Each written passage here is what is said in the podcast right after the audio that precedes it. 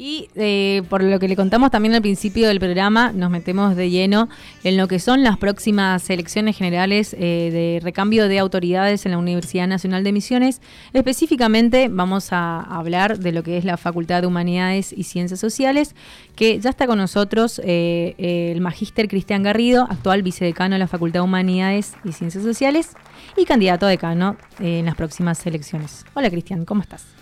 Hola, ¿qué tal? ¿Cómo están? Muy buenas tardes. Muchísimas gracias eh, por la invitación. Es un placer estar acá. Bien, decíamos de aprovechar la, oportunidad de, contar un poco de lo que son todos estos procesos eh, de elecciones, de recambio de autoridades que eh, va a atravesar la Universidad Nacional de Misiones. Pero antes de meternos de lleno en la cuestión esta, decíamos hablar con Cristian un poco ¿Cómo arrancó él? O sea, queremos conocerlo a Cristian, eh, también ya como flameante candidato. ¿Dónde naciste? ¿Dónde te formaste? Bueno, son buenas, buenas preguntas. Nací en la ciudad de Oberá. Ajá. Ah, obereño. Eh, soy obereño, eh, tengo mi familia en Oberá, gran parte de mi familia en Oberá, pero viví toda, toda mi vida en Posadas, es decir, obereño de nacimiento y posadeño este, un poco más por... ¿Desde chiquito te viniste? Desde muy chiquito, sí, porque bueno, mi papá es profesor de historia, eh, graduado del Instituto del Profesorado de la provincia, y ya trabajaba acá, bueno, estudiaba, trabajaba acá, entonces eh, vivíamos en la ciudad de Posadas. Y mm, bueno, eso fue ya allá por 1980. Bien. Así que hace, hace bastante tiempo. Eh, cursé, bueno, mis estudios siempre también acá en Posadas, en la escuela primaria en la 106, ¿no? La John Fitzgerald Kennedy, que está ahí en la Valle y Almirante Brom, ah, normal 10. Sí, sí, sí. ahí hice la primaria, la secundaria en la Comercio 6. Em, después eh, estuve algunos años en el campus haciendo la carrera de, contador público y de allá eh, me vine para Humanidades después de transitar, si no me equivoco, dos años. Dos años, ¿Dos años hiciste de...? Dos años en el campus, sí, sí, después de graduarme, porque como la Comercio 6 tiene la orientación, eh, bueno, yo soy, soy perito mercantil, eh, seguíamos un poco esos pasos, ¿no? De, ir a, probar eh, con las ciencias económicas en la carrera de contador público o licenciado en administración de empresa. Bueno, muchos compañeros míos del, colegio terminaron en el campus. Y luego también, al igual que, yo, siguieron tal vez caminos eh, distintos. Porque de la carrera de contador, luego este, me inscribí en humanidades en el profesorado en ciencias económicas. Eh, si bien estamos en la misma, dentro del mismo campo disciplinar, por decirlo así, o de, las ciencias económicas, la formación es otra. No se trata de una formación para ser, para enseñar ciencias económicas. Se trata de ser profesor, un profesional de la enseñanza de las ciencias económicas, que es un poco lo, que nos diferencia, es el rasgo distintivo que tiene la carrera de profesorado en ciencias económicas en relación con las carreras que están en el, en el campus. Ahí Cristian dice algo importante, que es algo que considero eh, les pasa a la mayoría, que es el momento de tomar decisiones cuando uno finaliza el secundario y después eh, el momento también que dice, bueno, eh, hago un corte y, y, me paso, que creo que es algo común, que le puede pasar a cualquiera. ¿Y cuándo fue el momento que dijiste, bueno, eh, me gusta más la, pedagogía. Claro, claro. Y aparte la decisión, porque nos comentaba que el papá, eh, estudiante de la carrera de historia. Profesor de historia, Claro, y después como que va más al lado de la ciencia económica. Nosotros generalmente trabajamos, yo soy, soy profesor en la formación eh, específica en, ciencias económicas, en didáctica, currículum y aprendizaje, que está dentro del trayecto de formación pedagógica. Y por lo general lo que hacemos es reconstruir las biografías, las experiencias que eh, transitamos en el sistema educativo o que de alguna manera nos han ido marcando a lo largo de nuestra vida y que nos hacen de alguna manera quienes somos. Y reconstruyendo mi propia biografía, eh, cuando era muy chico, mi papá me llevaba a la escuela, él daba clases a la noche. Ah, bien. Y yo era, era chiquito y él me llevaba, me sentaba eh, en un escritorio con algún estudiante, un alumno, una alumna, y generalmente estaba durante la clase con, dibujando y escuchándolo supongo que eh, esas experiencias vividas de chico ya me fueron marcando y bueno, son parte un poco de, de, quién soy ahora, ¿no? Y me fue generando también este, este lado y esta pasión por la, por la docencia, por la enseñanza, porque realmente a mí me gusta mucho enseñar, disfruto del trabajo en, en las aulas, este, di clases en el colegio secundario durante mucho tiempo, también a nivel superior terciario, bueno, y en la universidad ya hace varios años. Y creo que encontré mi lugar en el mundo, como se dice, y encontré la profesión que, que me gusta, lo que disfruto hacer, y que es esa posibilidad de, de compartir con otros y de aprender con otros. ¿no? Porque cuando uno enseña también, también aprende, y eso, eso es clave a la hora de, de entender el proceso de enseñanza-aprendizaje.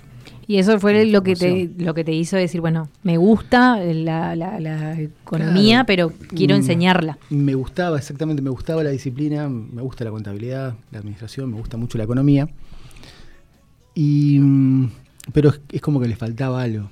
¿no? Y a, sí. a, ese espacio tan amplio y tan masivo de, del campus me parece que le faltaba un poco de, de calor humano, un poco más de, de, de, conversación, de debate, de discusión, de problematización. Un poquito más de humanidades. Un poco más de humanidades, sí. exactamente. Sí, ese, ese, eso que tiene nuestra facultad, exactamente. Y que bueno, que efectivamente cuando comencé a cursar en la carrera en humanidades, me di cuenta que era lo que estaba buscando, que efectivamente era lo que quería, era lo que quería hacer. ¿Y cómo fue la, la, vida de estudiante? ¿Te acordás ahí algunas cuestiones? Yo comencé, eh, bueno, fui estudiante finalizando la década del 90, así que me tocó vivir eh, todo el tema del corralito, la crisis del 2001, ah. el estallido económico, social y político de ese momento.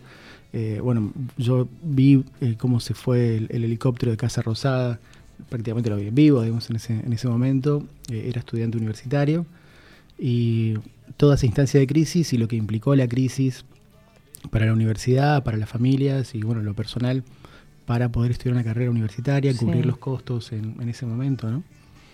Así que mm, hice, terminé la carrera en, en 2005, me recibí de, de, profesor en ciencias económicas y bueno, me tocaron años así, post, post crisis, crisis y post crisis, y que fueron realmente muy duros y las, las políticas de acompañamiento de ese entonces este, fueron importantes también para, para poder estudiar.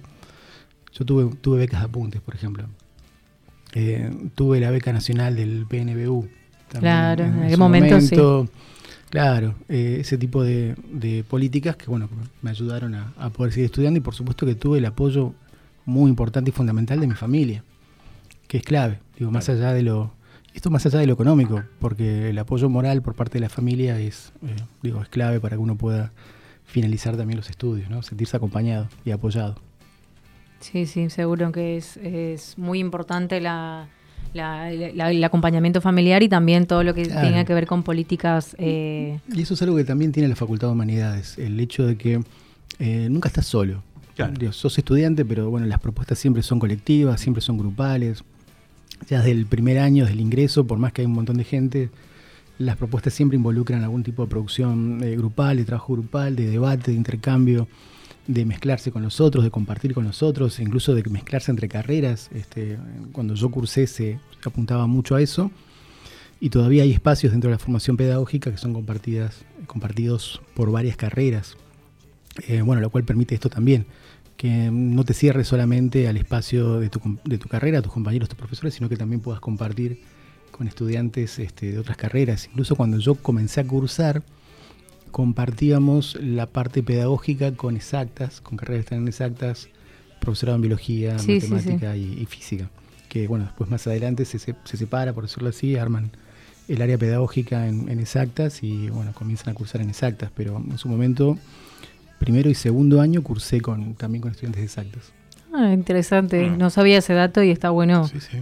Digo, ya sería una integración interfacultad más que claro, ahí entre Y ahí aprovecho para recordarlo a Héctor Jaquet, el querido Héctor Jaquet, que fue mi, fue mi profesor en la escuela secundaria, tercero, tercer año y cuarto año, con experiencias muy lindas, muy buenas.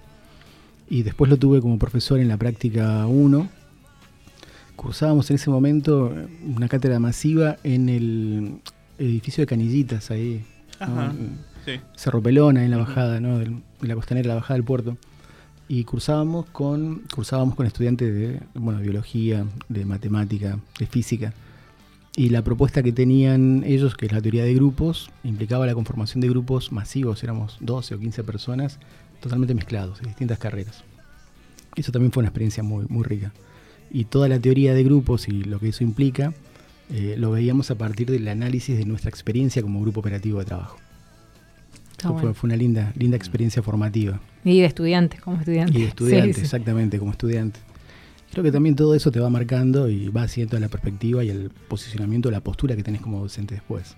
Cómo trabajás, cómo querés la enseñanza. Claro.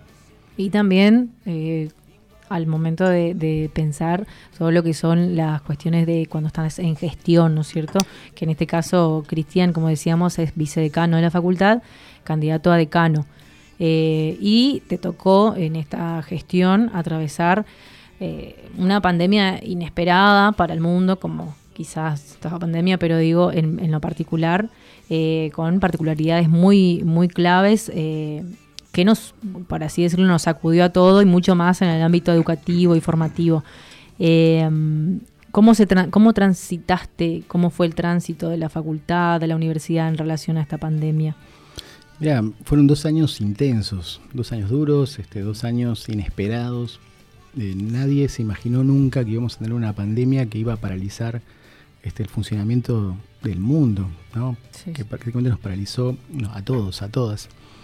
Así que al 2019, al 2018 en realidad cuando comenzamos la gestión era impensado que íbamos a pasar dos años em, llevando adelante una institución como la Facultad de Humanidades y Ciencias Sociales en un contexto de pandemia y que tuvo como, como impacto inmediato la aceleración de los procesos de virtualización de la educación superior. Es decir, el pase de la presencialidad a la virtualidad. Sí, que de pronto tuvimos que, hacerlo, es decir, aquello que era presencial, comenzar a buscar las herramientas, este, las metodologías y los espacios, las propuestas como para eh, seguir adelante con las clases, es decir, apostando a la continuidad pedagógica que los y las estudiantes pudieran seguir estudiando, seguir adelante con sus carreras, recibirse, más allá de la, contingencia que, estábamos atravesando. Y en eso fue muy importante la posibilidad de construir, en el caso de nuestra facultad, un plan de contingencia que tuvo tres etapas y que se trabajó en forma mm, eh, participativa con distintos actores, con distintos claustros, tanto con estudiantes, distintas carreras, como con eh, bueno, no docentes eh, y también docentes. Entonces, a partir de este intercambio en espacios virtuales, de reuniones virtuales, fuimos este, compartiendo un poco las miradas, este, las experiencias y en base a eso se fue construyendo este plan, eh, estos planes de contingencia que fueron un poco la brújula y el marco de contención a nivel institucional en un momento en el cual era todo incierto. O sea, atravesamos muchísima incertidumbre y por lo tanto fue necesario tratar de ir construyendo ciertas certezas a nivel institucional que pudieran orientar eh, la continuidad pedagógica, el trabajo de los distintos equipos de cátedra, del bueno, el estudio los, que los estudiantes pudieran seguir estudiando, como así también el trabajo no docente. Así que mm, de eso aprendimos un montón eh, y una de las cosas que seguramente vamos a, seguir trabajando es eh, la educación virtual, es la educación en entornos virtuales y la educación a distancia. Eh, se creó en el caso de la facultad a nivel universidad del 7, el sistema de educación a distancia, aprobado por CONIAU, una, herramienta necesaria para poder llevar adelante propuestas de formación virtual o, a distancia. Necesitas tener el 7 para poder generar propuestas de ese tipo. Y bueno, y por otro, la creación del programa FIC Virtual en la Facultad de Humanidades y Ciencias Sociales como unidad ejecutora del CIED, el marco de esta propuesta, ¿no? Que también con un trabajo muy intenso, muy importante en el contexto de pandemia y que nos fue dando las herramientas y generando también los espacios y las propuestas para eh, llevar adelante eh, estrategias de enseñanza en la virtualidad. Eh, tenemos la página, se puede visitar la página del FIC Virtual, ahí van a encontrar un montón de información, toda la documentación institucional, como así también instructivos, este, videos cortos y demás respecto de cómo usar el aula Moodle que eso también fue algo que se implementó a raíz de la, pandemia, las aulas virtuales en la plataforma Moodle. Claro, ahí lo que, lo que sostiene Cristian, que es un poco eh, lo que pasó en la pandemia y cómo también eh, todos nos vimos con la necesidad de explorar los espacios virtuales, eh, de reuniones de formación, entre otras cuestiones, eh, y ya hay una idea de no eh, incorporarlo en la enseñanza. Ahí bien decías en relación a la, a la, a la extensión de carreras y también a, lo que son de, de, las metodologías virtuales. Claro.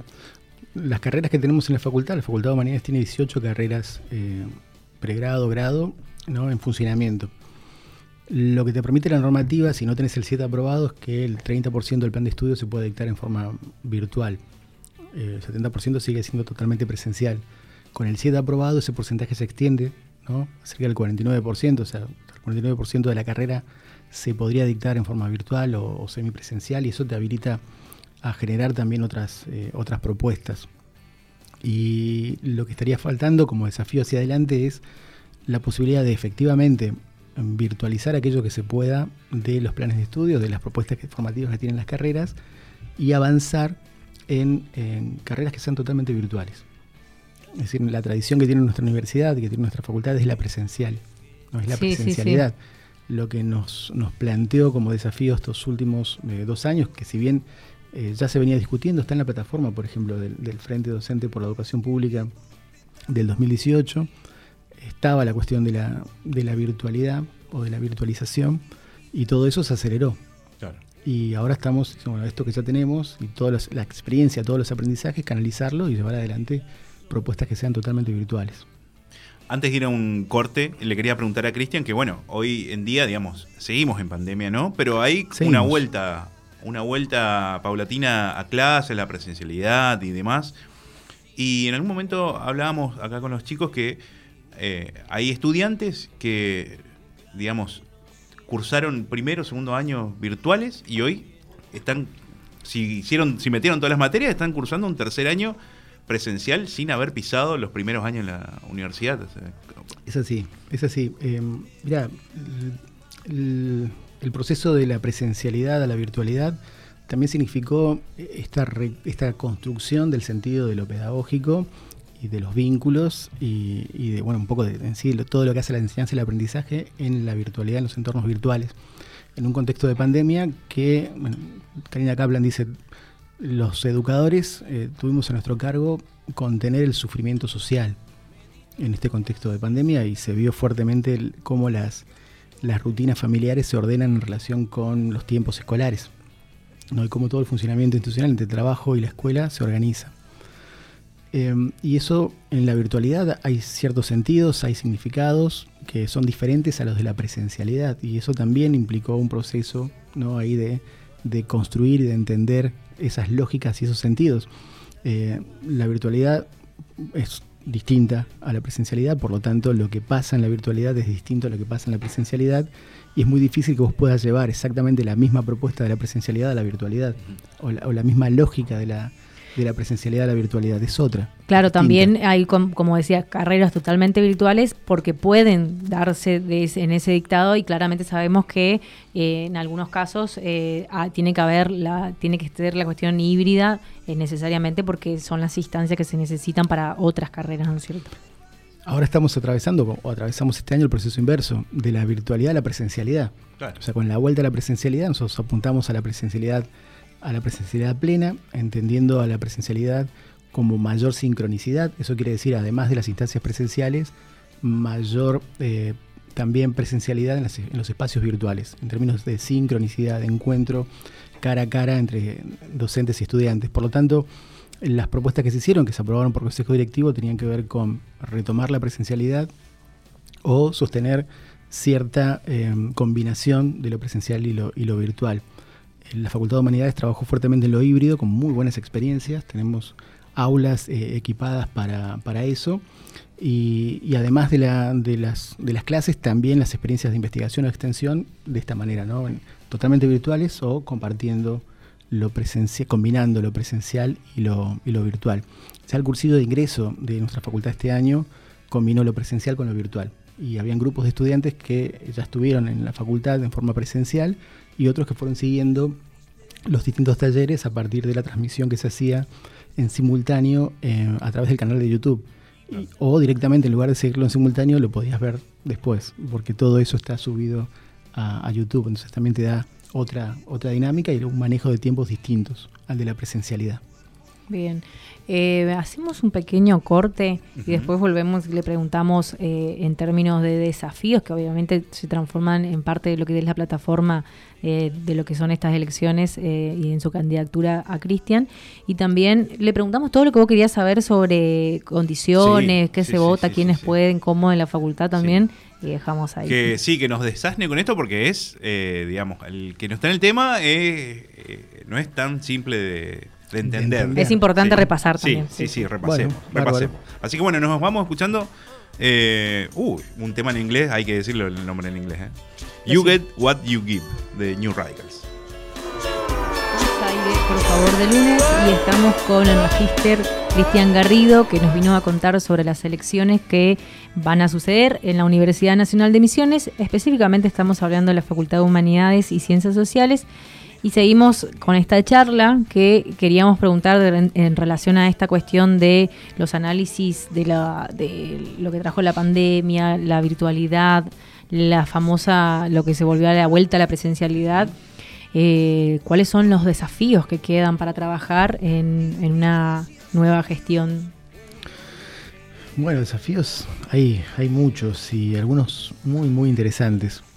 Creo que en estos años de gestión hubieron algunas eh, propuestas, algunas políticas que han sido claves justamente para favorecer la continuidad pedagógica y garantizar el funcionamiento de la institución y con ello, bueno, el, logro, por decirlo así, de, los objetivos. Y mm, de, esos, eh, de esas políticas seguramente va a haber continuidad en algunas líneas que son claves, como eh, todo lo que hace al acompañamiento al estudiantado, las trayectorias estudiantiles, eh, y ahí tenés eh, programas como el PADFES, por ejemplo, que fueron, es y ha sido muy importante y sigue siendo muy importante en lo que viene, como para seguir eh, acompañando tanto el ingreso como la permanencia y la graduación, seguir apostando también a, esto, ¿no? un plan de inclusión educativa que también favorezca la, la permanencia y la graduación propuestas que puedan tener que ver específicamente con la graduación. Algunas ya se están llevando adelante. Es, interesante, eh, eh, digamos, esta triada en relación a eh, favorecer el ingreso, pero después hay que sostener la permanencia y obviamente apostar a la, culminación de la carrera y eso está bueno que se, tenga presente. Tiene que ver con el ejercicio pleno del derecho a la educación superior y el derecho a la universidad, que no es solamente poder ingresar, poder inscribirte en una carrera universitaria, que sea pública, que sea gratuita, sino que eh, efectivamente puedas eh, cursar la carrera completa y te puedas recibir. Y, si no, en términos de derecho a la educación superior, también que puedas eh, participar de otras instancias o propuestas que se puedan generar desde la, desde la universidad, desde la facultad. Porque además de la formación, tenés la investigación y la extensión como actividades sustantivas y todas otras actividades que se puedan ir generando. por contarles una, nosotros se aprobó recientemente la figura del diploma eh, de extensión y el diploma superior de extensión en dos modalidades. La modalidad de diploma de extensión que te permite que quienes no tienen formación universitaria puedan hacer un curso eh, con una certificación de diploma de extensión de nuestra facultad en algún, alguna línea, eh, alguna sola, una propuesta digamos, de formación específica a nivel disciplinar. o una propuesta de diploma de extensión de nivel superior, ya para personas este, profesionales con formación universitaria que quieran profundizar en, algún, en alguna línea de, conocimiento. Y creo que eso es importante para lo que viene. Comenzar a, también pensando en la vuelta a la presencialidad, retomar la apertura de nuestra facultad, retomar los vínculos con la comunidad, los vínculos con las instituciones, los vínculos con los distintos actores del territorio. Creo que eso es clave trabajar fuertemente la noción de comunidad educativa. Eh, la pandemia, una de las cosas que afectó fuertemente fue justamente en los, en los vínculos, en, los lazos, las relaciones de confianza, del estar con los otros, del reconocernos, del reencontrarnos. Y eso hay que reconstruirlo, entonces es importante que retomemos fuertemente esta noción de una facultad abierta, una facultad heterogénea, plural, fuertemente democrática, participativa, que genere instancias de trabajo a nivel participativo con articulación fuerte con referentes de la comunidad. Y hay una, una, línea que se viene trabajando y la pregunta es también si, si, va a seguir y se va a reforzar, que es la idea esta de la Universidad Nacional de Misiones, más bien la educación pública superior que llegue a las distintas localidades y que sabemos que fueron para algunas localidades, si esto va a seguir, si es importante, cómo sigue la cuestión. Sin duda va a seguir. Estuvimos el, el sábado pasado, por ejemplo, sábado de lluvia, igual estuvimos de recorrida por las extensiones áulicas de Puerto Rico y El Dorado, con la carrera de Ciencias Económicas en Puerto Rico, Bibliotecología y Trabajo Social en, El Dorado, y conversando justamente con, las estudiantes, con los estudiantes, quienes destacaban la importancia que tienen este tipo de propuestas, este tipo de políticas, justamente para que puedan ingresar a la universidad y que puedan seguir estudiando. Estamos hoy en distintos puntos de la provincia, desde Iguazú, San Pedro, este, 2 de Mayo, El Soberbio, Puerto Rico, El Dorado, Campo Viera, Campo Grande. También estamos en Ituzaingó y, también en Corrientes Capital, Chaco, Formosa, ahí con una articulación de trabajo social. O sea, estamos en distintos puntos. Y creo que eso justamente lo que hace es favorecer el acceso, favorecer em, el ejercicio pleno de un derecho que es el derecho a la educación superior y en esto también quiero destacar la importancia que los municipios apuesten en la educación pública en el territorio y que eh, bueno, nos permitan justamente a partir del, trabajo articulado seguir llevando propuestas de este tipo a distintos puntos de la provincia. La idea es esa, poder fortalecer las sedes que ya tenemos o los espacios de expansión territorial en los cuales ya estamos, tener una mayor presencia ahí, llevar actividades sustantivas a esos espacios y por otro seguir avanzando en la generación de eh, aperturas de carreras en otros, en otros municipios, en otros territorios. Bien, yo quiero saber...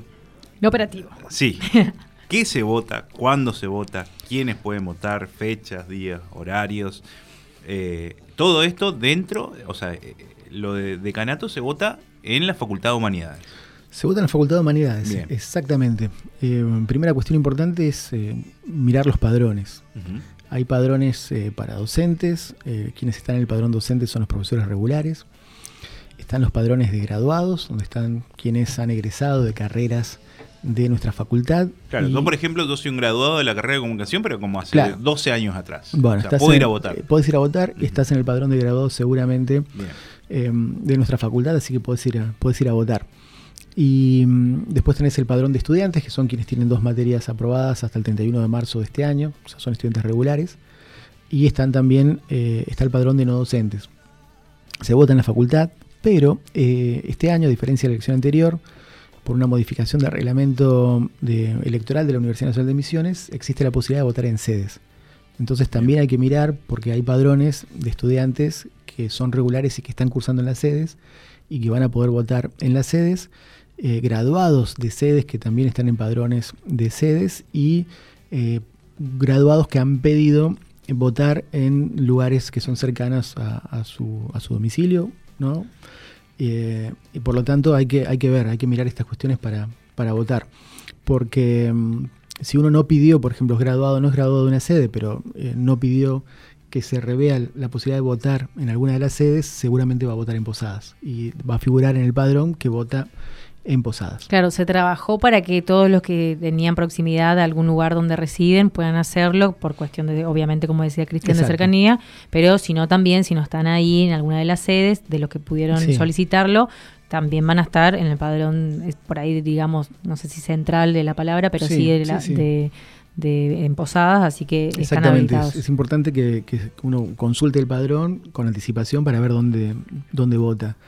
Y se vota en el caso de la Facultad de Humanidades al decanato, decano, vicedecano, decana, vicedecano, vicedecana, eh, y los integrantes del consejo directivo, claustro estudiantes, graduados, docentes y, no docentes.